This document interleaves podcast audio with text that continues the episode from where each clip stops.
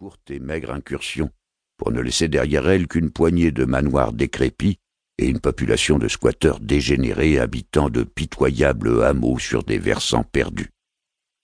Jusqu'à la création de la police d'État, il ne passait presque jamais de gens normaux dans les parages. Aujourd'hui encore, les patrouilles sont rares. La peur, cependant, est une vieille tradition dans les villages des environs, et constitue même un des sujets de prédilection dans le discours simple des pauvres corneaux qui, parfois, quittent leur vallée pour troquer leur panier tressé à la main contre des produits de première nécessité que ni la chasse, ni l'élevage, ni leurs doigts ne peuvent leur fournir. La peur qui rôde avait sa tanière dans le manoir Martens, une bâtisse abandonnée, évitée de tous, tout au sommet de la grande colline en pente douce qui tirait son nom de mont des tempêtes des fréquents orages qui la frappaient. Pendant plus de cent ans, l'antique maison de pierre cernée par les bosquets avait fait l'objet de récits particulièrement extravagants et monstrueux, récits portant sur la mort rampante mais spectaculaire qui, l'été, sortait chasser sans un bruit.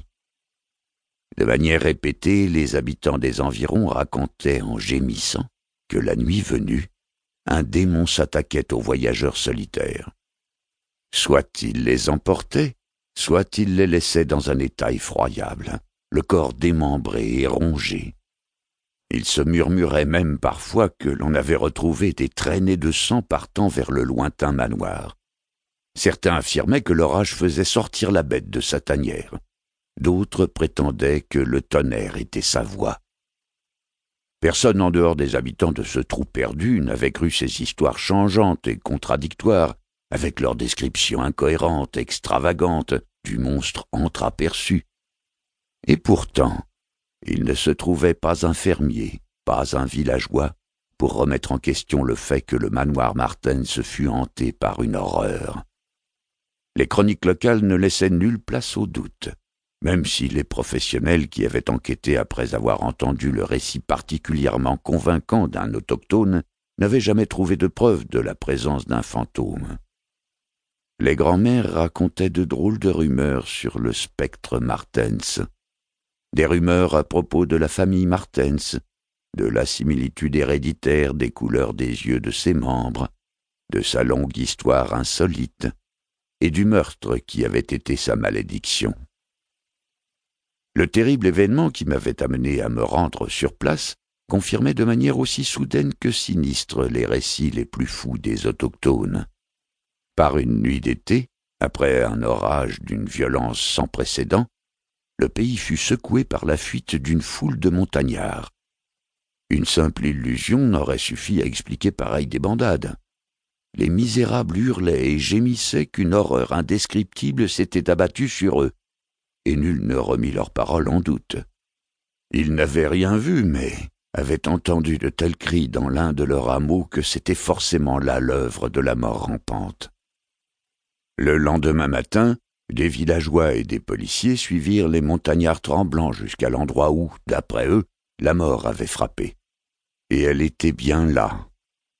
Sous l'effet de la foudre, le sol s'était effondré sous un village de squatteurs, détruisant plusieurs cabanes malodorantes.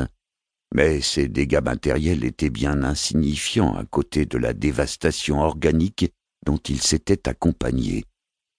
Alors que la population était estimée à soixante-quinze habitants, on ne retrouva pas une seule personne en vie. La terre retournée était couverte de sang et de morceaux humains, témoignage par trop évident des ravages exercés par des griffes et des serres démoniaques. Cependant, aucune trace ne partait du lieu du carnage. Tout le monde tomba rapidement d'accord. Le responsable devait être quelque féroce animal. Sur le moment, nul n'évoqua la possibilité que ce mystérieux massacre compta parmi les meurtres sordides qui étaient monnaie courante dans ces communautés. Cette hypothèse ne fut énoncée que lorsqu'on s'aperçut qu'il manquait environ vingt-cinq corps par rapport à la population estimée. Et même alors on eut du mal à expliquer comment vingt-cinq personnes en avaient tué le double. Mais il n'en restait pas moins qu'une nuit d'été, la foudre s'était abattue des cieux et avait tué tous les habitants d'un village dont les cadavres avaient